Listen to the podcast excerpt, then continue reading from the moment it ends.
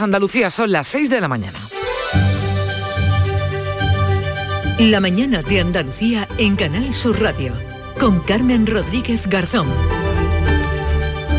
No habrá restricciones de momento en Andalucía pese a la subida de casos de COVID a la que venimos asistiendo en las últimas semanas. La Junta ha decidido mantener el nivel cero en toda la comunidad, así que no se modifican aforos, ni horarios, ni se limita la movilidad, con tasas de incidencia como las de ahora es de 106 puntos en toda la comunidad. Anteriormente sí se hubieran aplicado esas restricciones. ¿Por qué no se hace ahora? Pues porque priman otros parámetros. Por ejemplo, el de la presión hospitalaria. Porque fíjense, el pasado año, este mismo día, el 2 de diciembre, había casi 2.000 pacientes con COVID en los hospitales andaluces. Hoy esa cifra es de 294, apenas el 15%. Y además, la mayoría de esos ingresos corresponde a no vacunados. Pero preocupa y mucho las consecuencias de la nueva variante Omicron, porque aún desconocemos si la vacuna nos protege eficazmente frente a ella. De hecho, anoche en una entrevista en La Sexta, el presidente de la Junta decía que si la OMS finalmente determina que no protege, habría que replantearse esas restricciones que ahora se aparcan. Y dijo más el presidente, el pasaporte COVID es muy posible que sea necesario para acceder a los restaurantes y locales de ocio. Así lo ha pedido el sector, por lo que a la espera de que el TSJ se pronuncie sobre el certificado para residencias y centros sanitarios, el gobierno andaluz también podría solicitar su ampliación para bares y para discotecas. Juanma Moreno, que ha vuelto además a hablar de la fecha de las elecciones andaluzas, no van a ser antes de Semana Santa, es decir, antes del mes de abril, aunque asegura el presidente apunta, como hizo en Canal Sur Televisión el pasado martes, a que pudieran ser en octubre. Entonces también barajó junio en esa entrevista, todo dependerá, decía una vez más, de cómo actúe la oposición. Hoy vamos a conocer los datos del paro de mes de noviembre. Ya nos anuncian desde el Gobierno que van a ser buenos, que va a seguir la tendencia descendente de los últimos meses. Y avanzaba además la ministra de Trabajo, la vicepresidenta Yolanda Díaz, que los de afiliación a la Seguridad Social van a ser históricos. Antes de resumir los principales asuntos de la actualidad de este jueves 2 de diciembre, vamos primero con la previsión del tiempo. Beatriz Galeano, ¿qué tal? Muy buenos días. Buenos días. Hoy vamos a tener cielos nubosos en Andalucía, cubiertos con precipitaciones en el interior oriental y en la zona del estrecho, sobre todo por la mañana. Baja la cota de nieve hasta los mil metros, las temperaturas mínimas no cambian, las máximas descienden en el interior oriental. Habrá vientos de componente oeste, serán fuertes con rachas muy fuertes en el litoral mediterráneo oriental y en las zonas altas. De hecho, está activo el aviso amarillo por fuerte oleaje y rachas de viento en Almería y Granada. Y vamos con el resumen de las noticias porque la Junta estudia dar un paso más en el pasaporte COVID, solicitar el aval del Tribunal Superior de Justicia de Andalucía también para el ocio nocturno y la restauración, algo que han pedido los hosteleros. Lo decía anoche en la sexta el presidente de la Junta, Juanma Moreno, que recordaba también que ya está pedido ese mismo aval para acceder a los hospitales y las residencias de mayores. El propio sector de la hostelería y del ocio nos ha pedido que lo pidamos para el conjunto de la noche. ¿no? Yo creo que de una manera y una actitud muy responsable por parte de ellos. Y por tanto ampliaremos probablemente el pasaporte COVID a todo el ocio nocturno y a la restauración al objeto de poder controlar al máximo los accesos y sobre todo las grandes aglomeraciones. ¿no?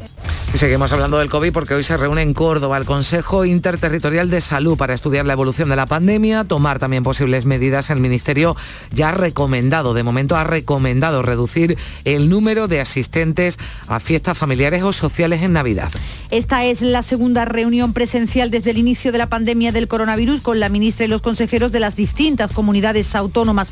Un encuentro que se produce en medio de una subida de contagios. En España ha subido la tasa de incidencia 9 puntos hasta los 217 casos por cada 100.000 habitantes. En Andalucía casi un punto hasta alcanzar los 106. Pero a pesar de haber superado ese límite de 100, los comités provinciales decidieron ayer no elevar a la comunidad de riesgo del 0 al 1 lo que hubiera implicado restricciones. Lo justifican porque la presión asistencial está en niveles muy bajos.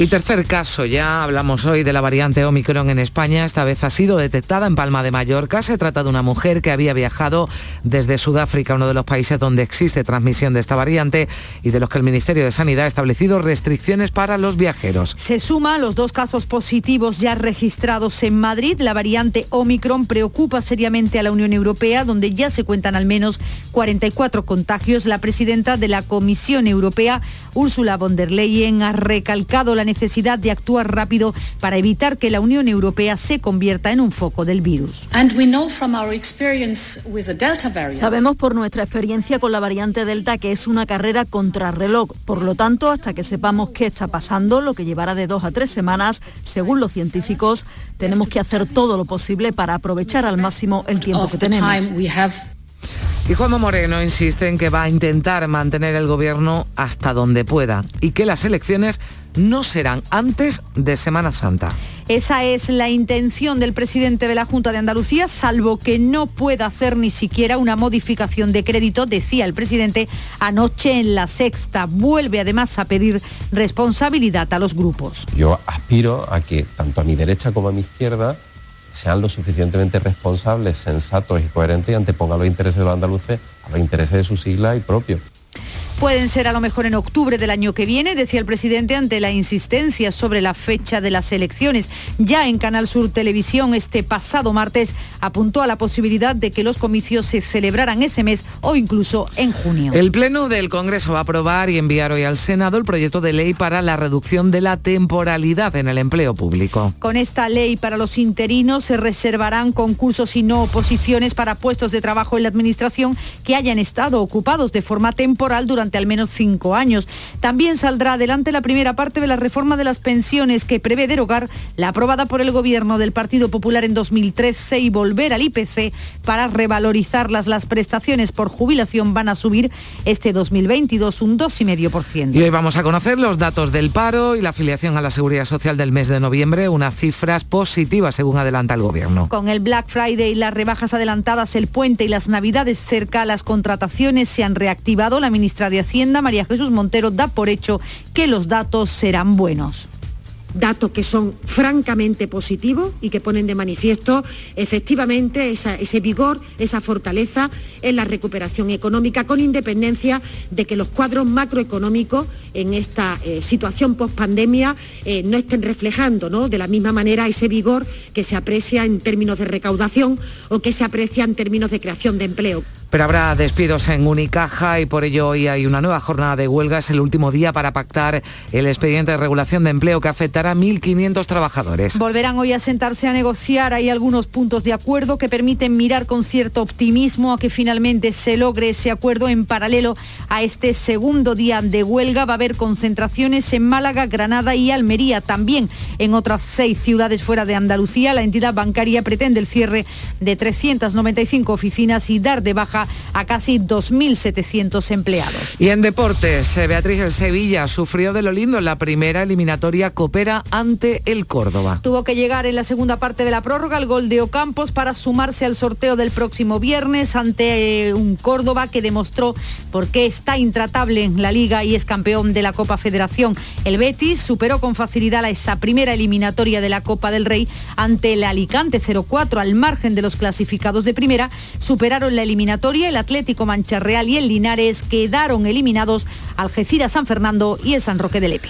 6 y 8 minutos de la mañana. Vamos a echarle un primer vistazo a las portadas de los periódicos nacionales y andaluces. Javier Moreno, ¿qué tal? Buenos días. ¿Qué tal, Carmen? Buenos días. Pues más de un mes llevaba la prensa nacional, sobre todo los diarios nacionales, esperando la foto y ya la han conseguido. Mira, en ABC Tenso reencuentro. Casado y Ayuso conversan momentos después de posar junto a Rajoy en la presentación del libro del expresidente del gobierno. En el diario El Mundo están todavía posando, hay algunos quitándose las mascarillas, juntos con Rajoy de por medio. También da cuenta el diario El Mundo de una noticia más sobre la saga de Inditex. Dos tíos de Marta Ortega integrarán su núcleo duro en la empresa. En el diario El País perdón, apuestan por un asunto pues menos prosaico, más poético, porque Juan Cruz ha entrevistado a Joan Manuel Serrat. Dice que se retira de los escenarios, ah. lo digo por si queréis ir separando fechas.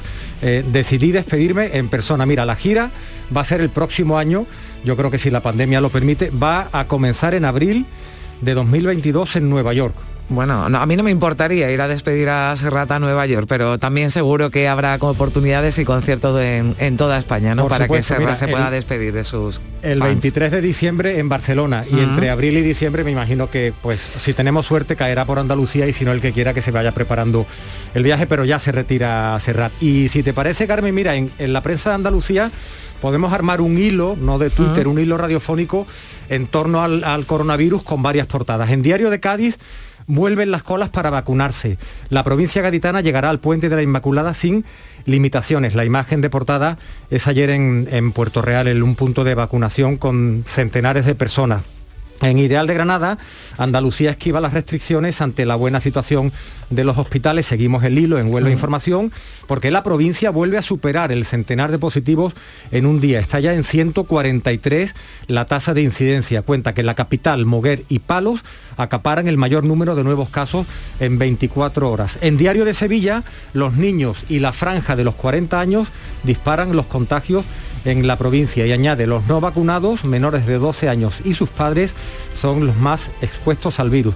Y ya por último, en el en Diario Sur, en Málaga, el COVID impactará en el puente con una ocupación hotelera de solo el 52%. Añade que la patronal AECOS confirma la bajada de reservas internacionales para el resto de diciembre. Pues ya lo escuchan con el permiso de Serrat y también de Ayuso y de Casado el COVID, que es protagonista una vez más de las eh, portadas de los eh, periódicos a las que después volveremos a partir de las seis y media. Pero de qué tenemos que estar pendientes este jueves, que trae la agenda del día. Beatriz Almeda, buenos días. Buenos días, pues estaremos pendientes de la agenda del Congreso que viene hoy cargada. Además de aprobar esa ley de los interinos, de la que ya hemos hablado, y de sacar adelante la primera parte de la reforma de las pensiones, los diputados aprobarán la nueva ley de tráfico que va a descontar seis puntos del carnet a quien sujete el móvil con la mano mientras conduce y cuatro a quien no use el casco, por ejemplo. Conoceremos los datos de la entrada de turistas extranjeros y sus gastos asociados en octubre. Y llega a España, llega a España un avión con casi 300 españoles que se quedaron varados en el sur de África. Es un vuelo especial de solo nacionales. Los demás, los comerciales normales del sur del continente, están vetados desde hoy. En Jaén, ceremonia de entrega de los premios Andalucía de los Deportes 2020 y en Córdoba hay una jornada en la Facultad de Educación que me ha llamado la atención. A ver. Se llama, atentos, Educación Matemática para la Prevención de la Adicción al Juego en Jóvenes. Es decir, ciencia para enseñar que no toca, que los juegos de azar no tocan, que las, las probabilidades son infinitesimales. Bueno, pues eh, está bien porque precisamente las casas de juego los que, lo que venden es lo fácil que es ganar, así que está bien que se contrarreste con información científica. Ya lo han escuchado esas jornadas interesantísimas hoy en Córdoba, donde desde, desde luego está una de las citas del día de la que venimos hablando, ese Consejo Interterritorial de Salud, segunda reunión presencial desde el inicio de la pandemia. La mañana de Andalucía, ya saben, comienza a las 5 con el Club de los Primeros, con Charo Padilla. Hola Charo, ¿qué tal? Hola, buenos días a todos. Eh, qué importantes son algunas profesiones como la que tiene David, que eh, es el encargado de trasladar a los niños que viven alrededor de Priego de Córdoba, en las aldeas y, y cortijos que no... Que no tienen colegio. Nada, que, no, Entonces él se recorre 40 kilómetros, que parecen poco, pero en carreteras eh, difíciles para llegar hasta el último niño de la última aldea para recogerlos y llevarlos al colegio. Hemos aprendido mucho de café con José Antonio porque lleva una delegación de mm. café de Asturias aquí en Andalucía. Tan importante el café a esta nos hora. Ha dado una lista de café distinto que si yo empiezo, o sea, me como un informativo. Y tan importante los ojos de nuestros oyentes. Un aviso, acabo de pasar por el kilómetro 302 de la autovía A92 Almería-Aguadís. Hay dos jabalí en el arcén, mucho cuidado que se pueden cruzar. Tiene el tema de las lucecitas de Navidad. Ya está, y luego ya demás. lo- estaba el tema del día, O que sea, era las lucecitas de jabalíes en la A92, muchísimo cuidado, se están circulando por allí y aviso también por si no, bueno, supongo que también habrá llamado a los servicios de, de emergencia o cualquier conductor que haya pasado por allí, pero eh, bueno, aquí lo contamos también, cuidado con esos jabalíes que están saliendo ya a todos lados, ¿eh? ya contábamos el otro día que estaban en un parque de, de Alcalá de Guadaira, en Málaga también, bueno, pues en la A92 también la presencia de esos animales. Gracias, Charo, 6 y 14 minutos. Yo no te pido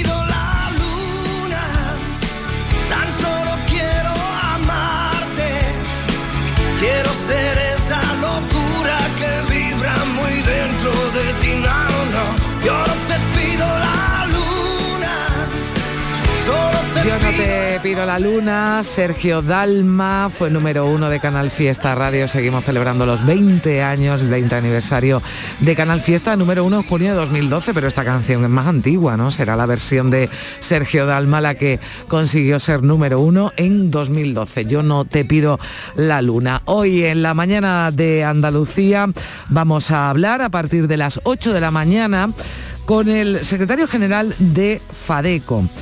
La patronal de las empresas de construcción que, atención, alertan que el alto coste de la materia eh, prima está haciendo que muchas empresas abandonen incluso obras, obras públicas, porque no se han actualizado los costes reales de producción. Nos lo va a contar a partir de las 8 Jorge Fernández, secretario general de FADECO. También vamos a hablar con Josep Piqué, con el exministro, que ahora es, hoy vamos a hablar con él porque es el comisario del Space Industrial Economy que se celebra en Sevilla, un foro que por cierto va a inaugurar el presidente del gobierno Pedro Sánchez, Sevilla un año más, capital de la industria aeroespacial y de la digitalización sostenible. Nos va a hablar de la importancia de este foro económico que intenta trasladar además una imagen, la imagen de la industria española ante el mundo. A partir de las 9 estaremos en directo en Córdoba porque comienza a esa hora, está previsto la reunión del Consejo Interterritorial de Salud, ministra de Sanidad,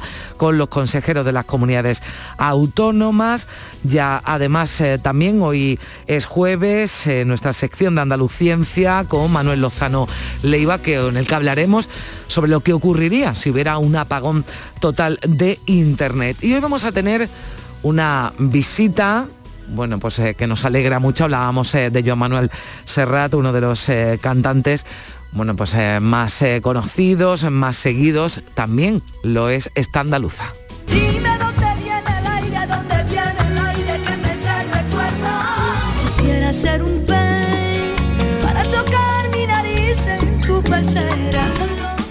Niña Pastori, que celebra sus 25 años de carrera artística, artística y que llega con un nuevo trabajo, un triple CD, Sigo Navegando, del que nos hablará a partir de las 11 y media de la mañana. Ahora 6 y 17 minutos, sigue la información aquí en la mañana de Andalucía. Imagina por un segundo que el 22 de diciembre te toca la lotería de Navidad. ¿Con quién te gustaría celebrarlo? ¡Ay! Pues ¿con quién va a ser? Con mis tres nietos. ¡Ay, que me dan la vida! Vamos, mira, que, que yo no quiero que me toque, ¿eh? Si no les toca a ellos también. Compartimos la suerte, con quien compartimos la vida. 22 de diciembre, sorteo de Navidad. ¿Y a ti? ¿Con quién te gustaría celebrarlo? Loterías te recuerda que juegues con responsabilidad y solo si eres mayor de edad. Manolo, ¿estás pensando lo mismo que yo? Pues claro, Ana, estoy pensando en los romeros de Alanís. Jamón, paleta, caña de lomo y embutidos de bellota son su especialidad. Y ya hay que ir disfrutando. Como siempre me lees el pensamiento. Ahora mismo entro en shop.losromerosdealanís.com y en dos días tenemos nuestro jamón en casa. Pero ibérico de bellota, ¿eh, Ana? Los romeros de Alanís, de nuestras dehesas a tu mesa. En la tarde de Canal Sur Radio con Mariló Maldonado tienes el repaso a la actualidad de la mañana con la sobremesa más divertida y picante, con historias y entrevistas que te interesan, una radio emocionante y cercana. La tarde de Canal Sur Radio con Mariló Maldonado. De lunes a viernes desde las 3 de la tarde. Quédate en Canal Sur Radio, la radio de Andalucía. El viernes 3 de diciembre hay un bote especial de 130 millones de euros, pensado exclusivamente para personas que sí sabrían lo que hacer con todo el tiempo del mundo. Pero si eres de esos que dicen, uff, no sé yo lo que haría, ¿eh? Pues venga, a pensar un poquito, porque si ganas, ¿qué? Algo tendrás que hacer.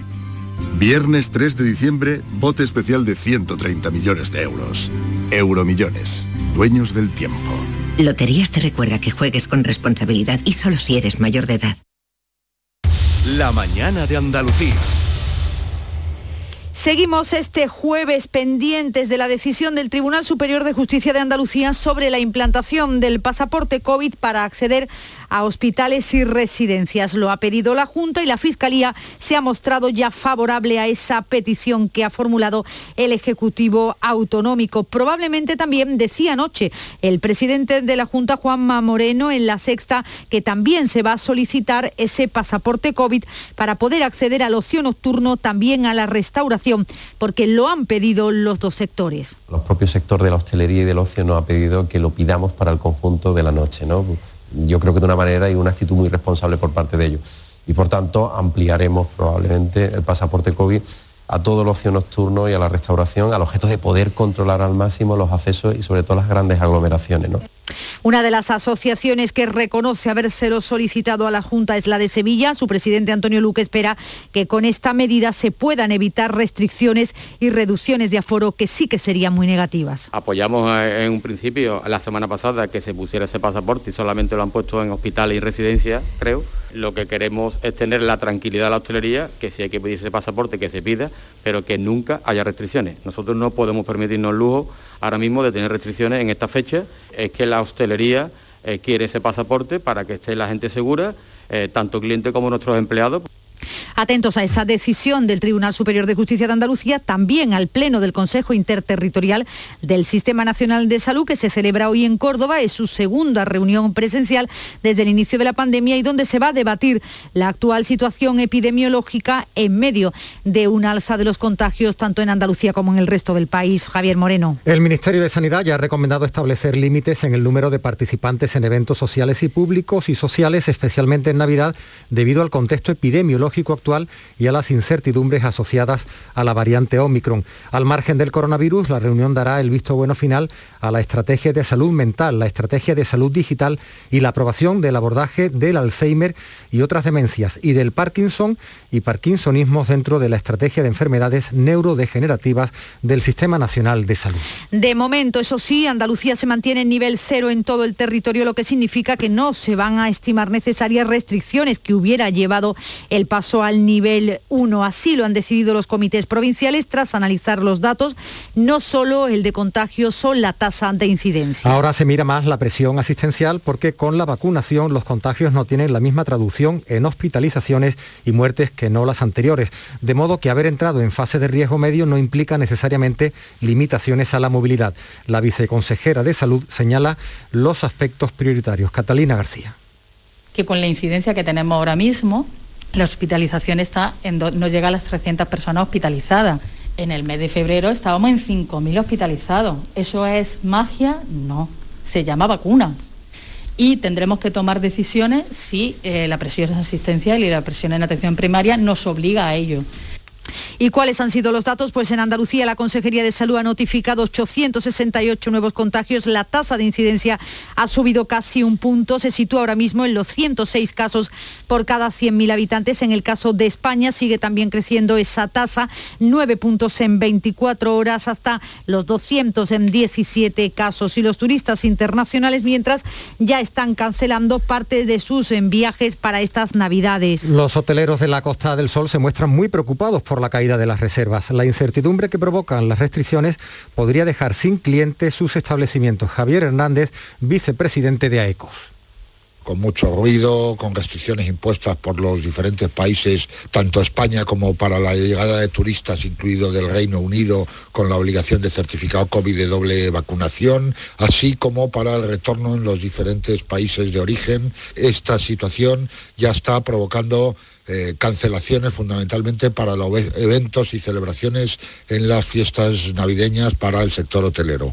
¿Y qué está pasando, por ejemplo, en Portugal? Pues que han empezado a exigir el pasaporte COVID para entrar por carretera a su territorio desde nuestro país. Para controlar su cumplimiento se realizan inspecciones aleatorias en pasos fronterizos como el de Ayamonte. De ahí que ciudadanos de ambos lados de la frontera se acercaran ayer hasta la localidad onubense para informarse de primera mano. La mayoría son trabajadores. Venimos desde Lepe, que tenemos unas instalaciones, y venía a informarme de cómo sería el paso y qué es lo que tendría que llevar la documentación el vehículo para poder pasar a la persona a hacer los repartos.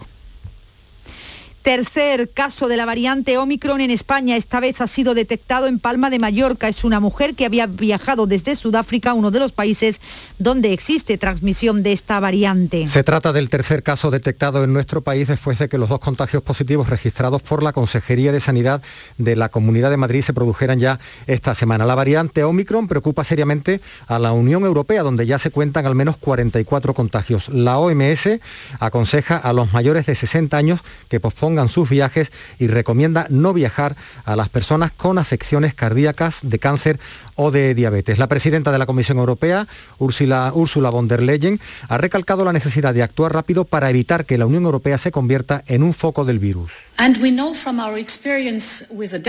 Sabemos por nuestra experiencia con la variante Delta que es una carrera contrarreloj. Por lo tanto, hasta que sepamos qué está pasando, lo que llevará de dos a tres semanas, según los científicos, tenemos que hacer todo lo posible para aprovechar al máximo el tiempo que tenemos. La vacunación sigue siendo la clave y este es el último dato que ha ofrecido la Consejería de Salud. Más de 1.100.000 personas han recibido ya la tercera dosis de la vacuna contra el coronavirus. Son buenos índices de vacunación, pero la Consejería de Salud pone el foco en que todavía hay un 7% de la población sin vacunar, estrechamente ligada a la presión hospitalaria. El laboratorio Pfizer ha informado de que su vacuna recién autorizada para inmunizar a los niños a partir de 5 años está disponible en la Unión Europea a partir del día 13 de diciembre llegarán a Andalucía en torno al día 20. El investigador Javier Díaz del Instituto Balmis ha explicado en Canal Sur Radio la seguridad de esta vacuna. Tenemos datos para pensar que la vacuna va a ser más segura en los niños mm. que va a ser en, personas mayores, con lo cual estamos mm, bastante tranquilos a la hora de recomendar esta vacunación en los niños. Un último apunte respecto a la vacunación. El Hospital Regional de Málaga ha empezado este miércoles el ensayo de la vacuna española contra el coronavirus. El suero de la farmacéutica IPRA se está inoculando a un centenar de voluntarios que ya tiene su pauta completa de Pfizer. Son las 6 y casi 27 minutos. La mañana de Andalucía. Todo lo que hacemos nos define. Cada acto habla de quiénes somos, de lo que nos importa. Ahora tenemos la oportunidad de decir tanto con tan poco. La oportunidad de mostrar lo mejor de nosotros. Por nuestro futuro. Por tu futuro. Llena tu mesa de Andalucía. Junta de Andalucía.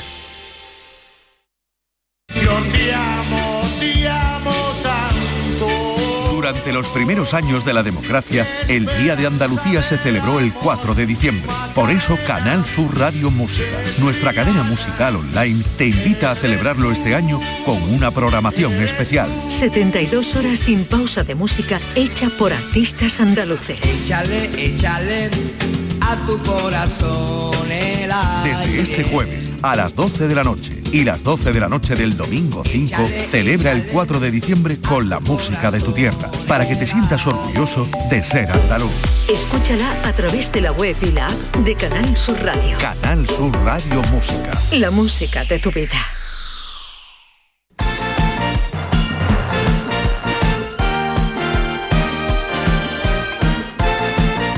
Tiempo para la información deportiva con esos resultados de anoche de la Copa del Rey. Cuéntanos, Antonio Camaño, buenos días. Siete equipos andaluces competían en el día de ayer por superar la primera eliminatoria de la Copa del Rey, clasificados el Betis, el Sevilla, el Atlético Mancha Real y también el Linares desde el punto de penalti. Quedaron eliminados el Algeciras, el San Fernando y el San Roque de Lepe. Sufrió mucho el Sevilla en esa primera eliminatoria ante un gran Córdoba, que demostró por qué anda intratable en Liga y por qué es campeón de la Copa Federación. Un equipo muy trabajado el cordobesista y que tuvo sus oportunidades oportunidades a lo largo del partido. Fue Ocampos en tiempo de prórroga el que adelantó al Sevilla y al que lo metió en la siguiente eliminatoria. Y el Betis, todo lo contrario que el Sevilla, superó con facilidad la primera eliminatoria de la Copa del Rey ante el Alicante 0-4. El equipo verde y blanco con las rotaciones, pero con un equipo competitivo, dejó ya sentenciada la eliminatoria en los primeros minutos de juego, donde un golazo espectacular de Tello abrió el camino para que el equipo de Pellegrini esté en el sorteo de mañana viernes. También lo va a intentar el Málaga y el Cádiz que compiten en el día de hoy junto con el Vélez, el Pulpileño y el Jerez. Si me toca la lotería, recorrería el Cantábrico de punta a punta, con mi amiga Rosa, que ha querido hacerlo desde que éramos pequeñas. Porque a veces cumplir tus sueños es cumplir el sueño de los demás. 6 de diciembre, sorteo de la Constitución con 15 millones a un décimo. Lotería Nacional. Loterías te recuerda que juegues con responsabilidad y solo si eres mayor de edad. El Senado es de todos. Jornadas de puertas abiertas 1 y 2 de diciembre. Ven a verlo, es algo tuyo.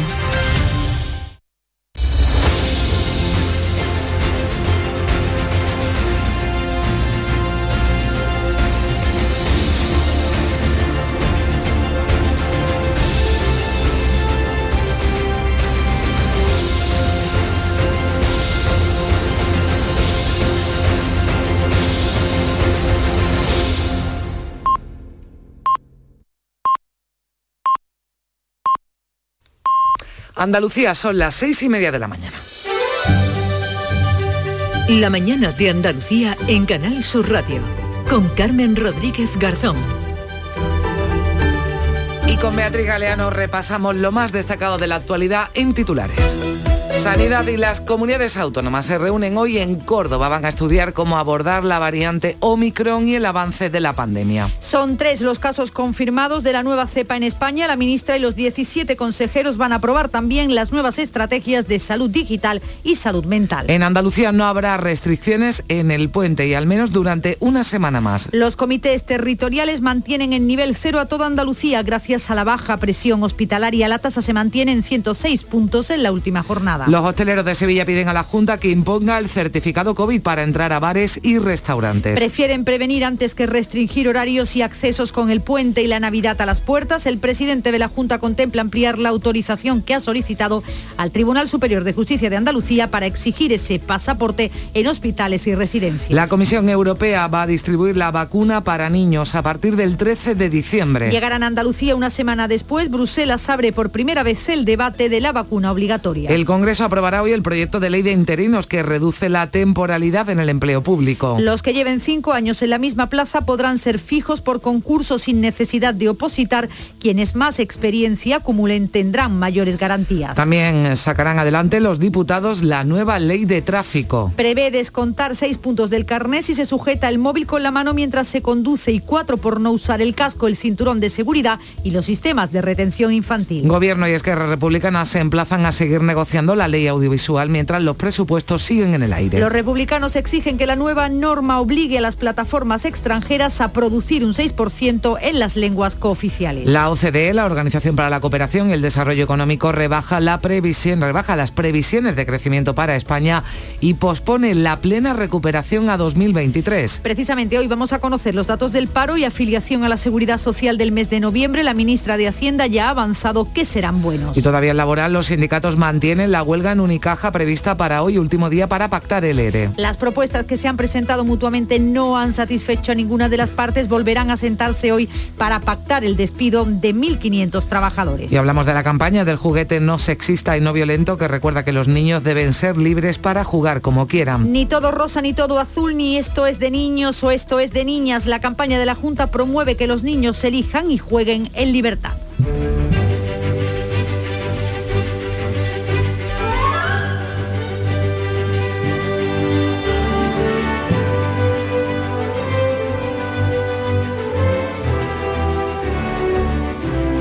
Hoy en el Santoral San Constantino, antiguo rey de Escocia que vivió una juventud marcada por los eh, escándalos amorosos, pero que decidió cambiar de rumbo y entregarse a Dios para redimirse.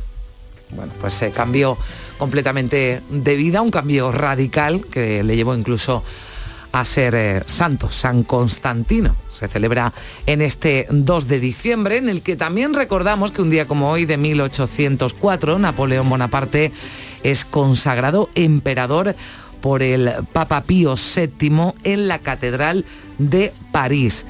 Y ya mucho más eh, cercano, 1971, 2 de diciembre, se constituye la Federación de Emiratos Árabes, formada por seis emiratos del Golfo Pérsico. Que a mí nunca en la gran puta vida me van a coger y que Dios de la selva nos mando matar a todos, que a la larga los que van a perder van a ser ellos.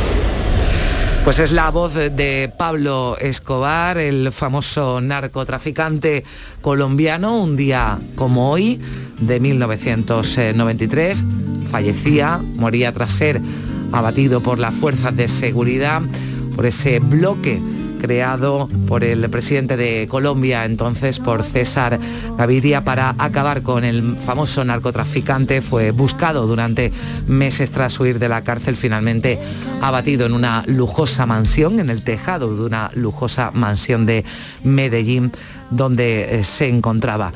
Allí fue tiroteado un día de, como hoy, un 2 de diciembre de 1993. Eh, recordamos eh, también esa efeméride. Precisamente, eh, Javier Moreno, buenos días de nuevo. Buenos días, Carmen, ¿qué tal? La prensa, la prensa andaluza, el diario de Cádiz, recoge una noticia que podemos es decir está relacionada ¿no? con Pablo Escobar. Sí, porque tenía su público, ¿no? Pablo, Pablo Escobar. tanto. En el diario de Cádiz, como bien dices, Carmen, da cuenta de un juicio, operación Talofita, prisión para el Doro. Un personaje muy conocido en Sanlúcar, el sanluqueño que admiraba a Pablo Escolar. Su red blanqueaba, blanqueaba el dinero de la marihuana. El juez ha decidido enviarlo a prisión, pero también a dos de sus testaferros y a su suegra. En este caso, pues, como ves, hay mucha implicación familiar, como también la había en el caso de, de Pablo Escobar. Creo que estabas poniendo de fondo la, la música de la serie de, De la serie Netflix, de- Narcos, ¿no? que, Narcos, sí. que me parece fantástica lo bien que tuyo, lo, ¿no? lo bien que Tuyo lo con la sí. que con la que empezaba ¿no? esta esta serie que tantos seguidores y que después además ha seguido con con bueno pues con versiones eh, mexicanas, también no por ejemplo ese Sí. ese narcos no Efectivamente, bueno, pues eso es lo que recoge Diario de Cádiz. Vamos a volver en un momentito a la prensa de Andalucía, pero antes, Mm. bueno, ya dábamos cuenta de la prensa nacional, cómo se volcaba, se enfocaba en el día de ayer y hoy lo vemos en las portadas, en ese encuentro tenso, tenso reencuentro, dice el diario ABC. Con motivo de la presentación del libro del expresidente Mariano Rajoy entre Isabel Díaz Ayuso y Pablo Casado. Hay de todo tipo de, de imágenes, todo tipo de interpretaciones. Además leemos en los diarios, por ejemplo, empezamos por diario ABC, pues, titular de portada, el gobierno prepara el golpe final a los planes de pensiones privados. En el mundo, Sanidad omite en las actas COVID las quejas clave de las autonomías. Y en el diario El País, Bruselas alienta el debate sobre la vacunación obligatoria. Ya hemos visto diario de Cádiz que daba cuenta de esa noticia, la prisión para el Doro. También el jurado declara al catedrático de la Universidad de Cádiz culpable de malversación. La Fiscalía y la universidad solicitan seis años de cárcel tras conocer el veredicto. Un tribunal popular que considera acreditado que desvió fondos en su propio beneficio. En Ideal de Granada, la calle se hace Navidad ya. La capital ha estrenado las luces navideñas de la mano de los mayores de la residencia Fray Leopoldo. Y el titular de Ideal es que Andalucía esquiva las restricciones ante la buena situación de los hospitales, aunque también leemos una noticia relacionada con un titular del que dábamos cuenta ayer. Indignación entre los empresarios por el tren, llama el tren del consuelo a Madrid. La conexión que se estrena solo para el fin de semana no permite crear empleo ni rentabiliza el destino de congresos. En Huelva Información, Huelva vuelve a superar el centenar de positivos COVID en un día y da cuenta también de lo que va a hacer Carolina Marín, la conocida campeona de badminton, que ya se ha inscrito en el Mundial, puerta abierta para su participación. En Diario de Sevilla, los niños y la franja de los 40 años disparan los contagios en la provincia y advierte, ya lo contábamos hace un ratito, los no vacunados menores de 12 años y sus padres son los más expuestos al virus. En Diario Sur de Málaga, el COVID impactará en el puente con una ocupación hotelera de solo el 52%. En Ideal de Almería, impulso a las energías limpias con más plantas fotovoltaicas. Tabernas acogerá las nuevas instalaciones de la compañía Naturgy que cuentan con una importante inversión, habla de 50 millones de euros. Y en Ideal de Jaén leemos que hay una campaña para recaudar fondos y trasladar el cadáver del marroquí apuñalado a su país. Ya por último, cerramos este repaso a la prensa Andalucía con esta noticia con la que abre, el diario El Día de Córdoba. El plan director de la mezquita invertirá 25 millones en 10 años. La propuesta incluye actuaciones en la Capilla Real la Maxura y la fachada norte. Pues así viene la prensa en este jueves 2 de diciembre. Continúa ahora la información, el repaso de la actualidad en la mañana de Andalucía de Canal Sur Radio 6 y 39 minutos. El viernes 3 de diciembre hay un bote especial de 130 millones de euros, pensado exclusivamente para personas que sí sabrían lo que hacer con todo el tiempo del mundo. Pero si eres de esos que dicen, uff, no sé yo lo que haría, ¿eh? Pues venga, a pensar un poquito, porque si ganas, ¿qué? Algo tendrás que hacer. Viernes 3 de diciembre, bote especial de 130 millones de euros. Euromillones, dueños del tiempo. Loterías te recuerda que juegues con responsabilidad y solo si eres mayor de edad. Todo lo que hacemos nos define. Cada acto habla de quiénes somos, de lo que nos importa. Ahora tenemos la oportunidad de decir tanto con tan poco. La oportunidad de mostrar lo mejor de nosotros. Por nuestro futuro. Por tu futuro. Llena tu mesa de Andalucía. Junta de Andalucía. Los romeros de Alanís, jamones y paletas ibéricas de bellota, los mejores embutidos de la Sierra Morena de Sevilla, de Alanís. Venta online, entra ahora en shop.losromerosdealanís.com y en 48 horas tendrás tu pedido en casa. Imagina por un segundo que el 22 de diciembre te toca la lotería de Navidad. ¿Con quién te gustaría celebrarlo? ¿A mí?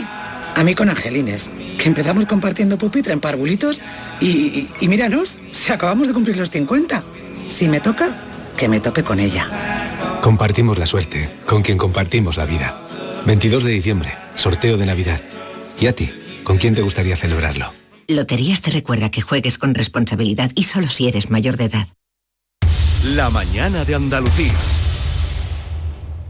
Se lo venimos contando a lo largo de este informativo. Anoche el presidente de la Junta estuvo en la sexta, habló de distintos asuntos, entre ellos el coronavirus, pero también habló de elecciones. Insistía en que va a intentar mantener el gobierno hasta donde pueda y que las elecciones andaluzas no serán antes de Semana Santa, salvo que no pueda hacer ni siquiera una modificación de crédito, decía el presidente, que pide, insiste en pedir responsabilidad a los grupos. Yo aspiro a que tanto a mi derecha como a mi izquierda sean lo suficientemente responsables, sensatos y coherentes y antepongan los intereses de los andaluces a los intereses de su sigla y propios.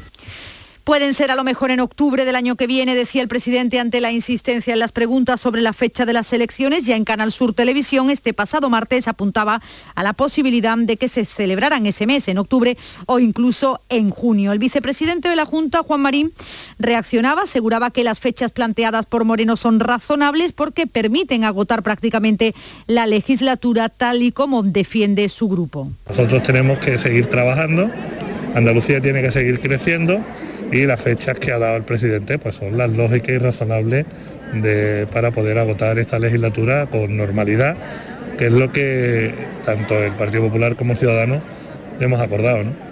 Las fechas de las elecciones andaluzas precisamente y el bloqueo no de la acción de gobierno han centrado el debate, centraban el debate de ayer en el Parlamento de Andalucía. Por el momento PSOE y Vox garantizan los trámites legislativos, aunque eso sí con condiciones. El portavoz parlamentario de los populares, José Antonio Nieto, admite la acción fiscalizadora de PSOE y Vox, aunque les advierte que no es bueno que utilicen el Parlamento como escenario de campaña electoral. Pero no tiene como función el Parlamento la de celebrar mítines cada pleno. Y esa es la parte que, tendrán que eh, organizar y resolver bien eh, los partidos que, han constituido esa pinza electoral que acaba de nacer y, espero que, pare en algún momento y, o tenga una tregua ¿no? para que se pueda seguir trabajando. El Grupo Socialista ofrece como muestra un botón, apoyarán la ley TRADE de integración de diferentes agencias públicas. María Márquez es la portavoz adjunta. Hay un espacio de diálogo bastante importante donde nosotros habíamos planteado tres elementos claves, especialmente donde se garantizara eh, que los trabajadores, los empleados públicos no iban a despedirse y eh, en un principio las negociaciones que estamos manteniendo eh, han dado resultados muy positivos. Vox anuncia que van a estar vigilantes sobre cada uno de los proyectos para dar o no el visto bueno. El portavoz parlamentario Manuel Gavira ha pedido al presidente respeto para el socio que le alzó al gobierno.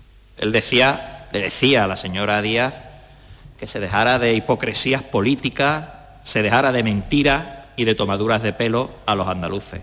En esa frase el presidente Moreno Bonilla llamó hipócrita y mentirosa, de esta manera tan indirecta que él tiene de decir las cosas. Así que el gobierno de Andalucía de paralizado nada. Desde Unidas Podemos, Tony Valero, su portavoz, denuncia que Moreno juega con el posible adelanto electoral solo en función de sus propios intereses particulares. Yo me quedé anonadado de cómo está utilizando las prerrogativas institucionales que le confieren ser presidente en beneficio de su partido político y no de los intereses de la ciudadanía que está viendo como unos presupuestos que se tenían que haber aprobado para una recuperación justa. No ha sido así porque este señor está entendiendo que la calculadora electoral le favorecía si hubiese una prórroga y un adelanto en unos tiempos que tiene que ver cuando son los mejores para su partido Precisamente hoy, 2 de diciembre, se cumplen tres años de las últimas elecciones andaluzas, la que dieron el gobierno al Partido Popular. También este jueves se van a publicar los datos del paro y de afiliación a la seguridad social. Desde el gobierno han adelantado que van a ser unos datos buenos. Esto respondía la vicepresidenta y ministra de Trabajo, Yolanda Díaz, en el Congreso al portavoz del Partido Popular. Habla usted de cotizantes. Mañana se van a hacer públicos los datos de paro y también de afiliaciones a la Seguridad Social. Va a comprobar cómo la cifra es histórica en afiliados a la Seguridad Social y, por tanto, en cotizantes a la Seguridad Social. También lo avanzaba en su intervención en la sesión de control la ministra de Hacienda, María Jesús Montero datos que son francamente positivos y que ponen de manifiesto efectivamente ese vigor, esa fortaleza en la recuperación económica, con independencia de que los cuadros macroeconómicos en esta eh, situación post-pandemia eh, no estén reflejando de la misma manera ese vigor que se aprecia en términos de recaudación o que se aprecia en términos de creación de empleo.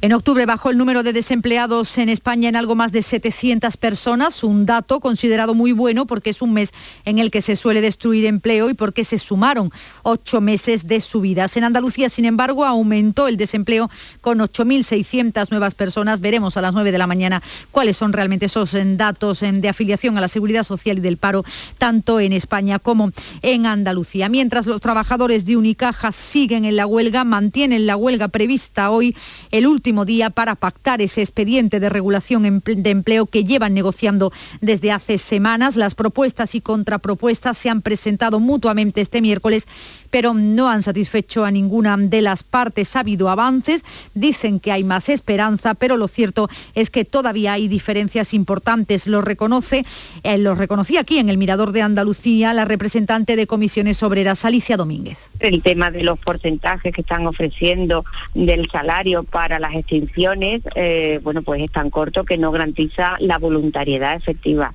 Por otro lado, queremos limitar eh, ese número de movilidades por supuesto que la grandísima mayoría sea voluntaria y con unas condiciones, mm, unas compensaciones que les permita a la gente, bueno, pues que no sea tan gravoso la movilidad. La mañana de Andalucía. En la Universidad Internacional de Andalucía estamos especializados en posgrado y formación permanente desde hace más de 25 años. Estamos especializados en hacer que nuestro alumnado crezca profesionalmente, en formarle a la medida de sus necesidades. Estamos especializados en especializarte. Descubre más en unia.es. Si me toca la lotería, recorrería el Cantábrico de punta a punta, con mi amiga Rosa, que ha querido hacerlo desde que éramos pequeñas. Porque a veces cumplir tus sueños es cumplir el sueño de los demás. 6 de diciembre, sorteo de la Constitución con 15 millones a un décimo. Lotería Nacional. Loterías te recuerda que juegues con responsabilidad y solo si eres mayor de edad. Todo el deporte de Andalucía lo tienes en El Pelotazo de Canal Sur Radio. La información de nuestros equipos, las voces de los deportistas y los protagonistas de la noticia. Tu cita deportiva de las noches está en El Pelotazo, de lunes a jueves a las 11 de la noche, con Antonio Caamaño. Quédate en Canal Sur Radio, la radio de Andalucía. La mañana de Andalucía.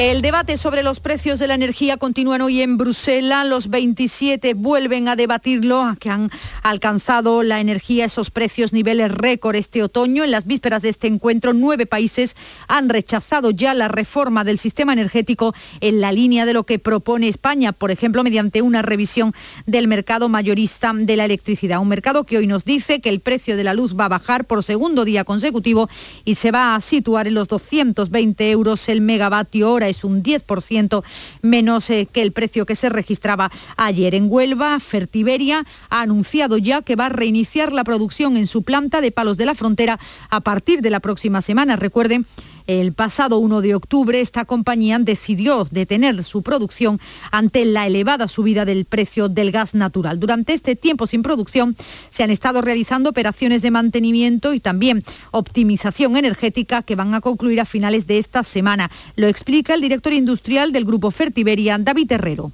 Reiniciaremos entonces poco a poco nuestra actividad. Ya está, hasta que no se normalicen los precios del gas natural, no recuperaremos el 100% de la producción. La evolución reciente de las cotizaciones internacionales de fertilizantes y las conversaciones que hemos mantenido con distintos clientes industriales nos permiten tomar ahora esta decisión sin incurrir en pérdidas inasumibles de sucesos, el juez ha ordenado el ingreso en prisión del hombre detenido como supuesto líder de una trama de blanqueo de capitales en Sanlúcar de Barrameda. También ha ordenado el ingreso en prisión de su suegra, eh, pareja del acuático, un histórico del narco en la desembocadura del Guadalquivir y dos de sus principales testaferros. Llegamos así a las 6 y 50 minutos, tiempo para la información más cercana en Canal Sur Radio y en Radio Andalucía Información.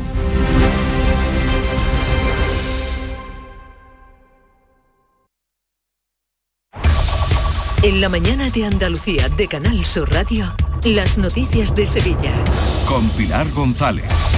Hola, buenos días. Llegamos al puente de la Constitución sin restricciones. Toda la provincia se mantiene en nivel cero y los actos prenavideños se multiplican. En la carretera, un hombre de 60 años ha fallecido y otra persona de 56 ha resultado herida en un accidente de moto en la Nacional Cuarta a la altura de Lebrija. En cuanto al tiempo, tenemos hoy el cielo cubierto. Puede incluso llover de forma débil y dispersa, pero por la tarde se despeja. El viento del noroeste con intervalos fuertes. La máxima prevista es de 15 grados en Morón, 17 en Ecija y Lebrija y 18 en Sevilla. A esta hora tenemos 12 grados en la capital. En Canal Sur Radio, las noticias de Sevilla. El Comité Territorial de Salud ha decidido dejar a toda la provincia en nivel de riesgo cero, a pesar de la subida de la incidencia de coronavirus, que está en 102 casos por 100.000 habitantes, en la capital peor 132, tras registrarse 167 nuevos contagios y tres fallecidos. Siguen aumentando los hospitalizados, son ya 59 y también las personas en UCI, 10 personas. La recomendación principal sigue siendo, como saben, la vacuna y hay que recordar que en la capital es ahora más cómodo aún porque se puede acudir sin cita a la Facultad de Derecho en Ramón y Cajal, solo para la primera o segunda dosis o para la tercera en caso de tener más de 70 años, algo que podrán hacer los sevillanos sin cita durante todo el puente en este punto nuevo de referencia. Quienes tengan entre 60 y 69 tienen que pedir cita, lo explica Agustín Míguez, responsable de los puntos de vacunación COVID en Sevilla. Y hay que especificar que el grupo entre 60 y 70 años se puede vacunar, pero con cita programada. Es decir, ellos pueden coger su cita a través de los canales habituales, Clisalud, Salud Responde, en su centro de salud y demás, pero en los puntos en los que está habilitada una cita programada, que en este caso en Sevilla Capital es en los centros de salud. Los hosteleros sevillanos piden a la Junta la implantación del pasaporte COVID para entrar en bares y restaurantes. Así lo explica su presidente Antonio lo que queremos es tener la tranquilidad de la hostelería, que si hay que pedir ese pasaporte, que se pida, pero que nunca haya restricciones. Nosotros no podemos permitirnos el lujo ahora mismo de tener restricciones en esta fecha. Es que la hostelería eh, quiere ese pasaporte para que esté la gente segura, eh, tanto cliente como nuestros empleados. En los hoteles ya se están produciendo algunas cancelaciones para este próximo puente. La ocupación media ronda el 75%, pero el sábado y el domingo será del 85%. Hoy llega además un crucero al Muelle de las Delicias que el sábado partirá hacia Málaga con 179 pasajeros y 300 tripulantes. Y el viernes se pone en marcha en la ciudad el plan de Navidad del Ayuntamiento con los primeros cortes de tráfico y el refuerzo de la policía local. Según el delegado de Gobernación, Juan Carlos Cabrera, de momento sin medidas extraordinarias como el sentido único de las calles para los peatones que se impuso el año pasado. Bueno, a diferencia del año pasado, vamos a tener mucha más presencia de ciudadanos y ciudadanas en las calles de Sevilla, en el casco antiguo, pero ahora mismo estamos preocupados, pero no estamos ahora mismo en el nivel de alerta que marca la autoridad sanitaria. Y el ayuntamiento tiene previsto colocar el primer tubo de la portada de la feria antes de que termine este mes de diciembre. Ya se han iniciado los trabajos previos al montaje, el vallado de la zona y la comprobación del estado de los bloques de hormigón sobre el que se va a levantar la portada de la feria. 6 de la mañana y 53 minutos. Porque realizar una obra eficaz y eficiente en Sevilla es posible. Revesan. Contamos y trabajamos con arquitectos, administradores de fincas y para particulares, llevando a cabo sus proyectos con la calidad y seriedad que nos caracteriza. Contáctenos en revesan.es. Revesan, transformando Sevilla. Queda muy poco para la llegada de la Navidad. Encuentra todo tipo de decoración para Navidad en Plástico Sur. En Plástico Sur tenemos de todo lo que puedas imaginar. Juguetes, decoración, hogar, alimentación, hostelería y a precios inigualables. Además, en plásticosur.com estrenamos web y lo hacemos con un 5% de descuento en la primera compra. Plástico Sur, la mayor superficie para empresas y autónomos en Sevilla. Encuéntranos en el Polígono Industrial Los Girasoles o en www.plásticosur.com. Las noticias de Sevilla. Canal Sur Radio. Hoy comienza en Sevilla la segunda edición del Congreso La Industria, protagonista de la transformación digital y la recuperación económica. Un encuentro organizado por el Ayuntamiento, cuenta con Ispasat y Vodafone como socios globales y con Airbus como colaborador estratégico de esta cumbre, que va a ser inaugurada de forma virtual por el presidente del Gobierno, por Pedro Sánchez. Y la multinacional sevillana Bengoa está ultimando una novedosa infraestructura que en breve llevará a un parque químico de Holanda, donde estará cinco años para demostrar su durabilidad y viabilidad económica. Es un contenedor de que guarda una central para producir energía mediante hidrógeno y que ha superado con éxito las pruebas que se iniciaron hace más de siete meses. El alcalde de Sevilla, Juan Espadas, ha tenido conocimiento de este proyecto, lo ha visitado y ha destacado que tanto Sevilla como Andalucía en general son referentes de la industria tecnológica. Somos una referencia en la ejecución del Pacto Verde Europeo, eh, en uno de los asuntos fundamentales que es el cambio de modelo energético, la apuesta por las renovables y eh, la mejora en este caso y el crecimiento económico a través del crecimiento industrial de nuestro territorio con este tipo de tecnología. El campo también es importante para nuestra economía. Hoy en Isla Mayor se celebra el Día del Arroz. En la crónica municipal hay avances en la negociación de los presupuestos municipales de la capital. Podemos ha anunciado su apoyo a las cuentas y con ellos Juan Espada amarra el primer apoyo firme que necesita. Ahora sigue negociando con la otra parte de Adelante Sevilla, con los dos concejales de Izquierda Unida. Su portavoz, Daniel González Rojas, asegura que todo está en manos del PSOE. Es el Partido Socialista el que debe responder a nuestras demandas y demostrar si de verdad quiere un presupuesto más social que mire a la izquierda y a los barrios ignorados. Y Espada se ha mostrado convencido de que finalmente conseguirá ese apoyo que necesita. En cuestión de, unos, unos, días, espero que sea cosa ya de, muy poco margen de tiempo, podamos igualmente cerrar esos flecos que quedan eh, por parte de cuestiones que han planteado, en este caso, eh, Izquierda Unida. En tribunales, la audiencia de Sevilla ha condenado a 10 años de cárcel a un hombre por intentar matar a su mujer a los pocos días de comenzar el confinamiento y después de que ella le anunciara que pediría el divorcio. Y también la audiencia ha condenado a 15 y a 6 años de cárcel a dos mujeres acusadas de explotar laboralmente a ciudadanas nicaragüenses. Y la Policía Nacional ha identificado a los miembros de un grupo itinerante que robaba a pasajeros de Tusán, en la capital. Las víctimas eran personas de avanzada edad que al bajarse del autobús se en falta su cartera o su móvil. Son dos hombres y dos mujeres, mientras uno robaba, los demás rodeaban a la víctima para que no pudiera ver la maniobra. Según la portavoz de la policía, Estibaliz Marín, la colaboración de la empresa municipal de transportes ha sido clave y pide ahora a todos que extremen la precaución estas navidades. Que cuando viajemos en transporte urbano debemos extremar las precauciones como cerrar el bolso y tenerlo siempre vigilado para no ser víctimas de estos hurtos. Además, evitar en lo posible las aglomeraciones. La plataforma en defensa del Centro de Infecciones de Transmisión Sexual de Sevilla ha vuelto a rechazar su cierre. A él acuden 20.000 personas al año. La Junta argumenta que lo cierra para atender esas patologías en centros de salud y en el Hospital de Valme. Así lo explicaba en Canal Sur Radio el director del Plan contra el SIDA, Javier Torre. Están cambiando las estrategias y adaptándolo para que cada vez el abordaje de las infecciones de transmisión sexual sea menos estigmatizante y con más equidad y más rápido. Y la plataforma, según uno de sus portavoces, Sebastián Martín Recio, entiende que la alternativa de la Junta ralentiza todo. La demora consecuente de la analítica que le han mandado. La demora, que pueden ser bastantes meses para que te vea el especialista, el cual a su vez te mandará pruebas.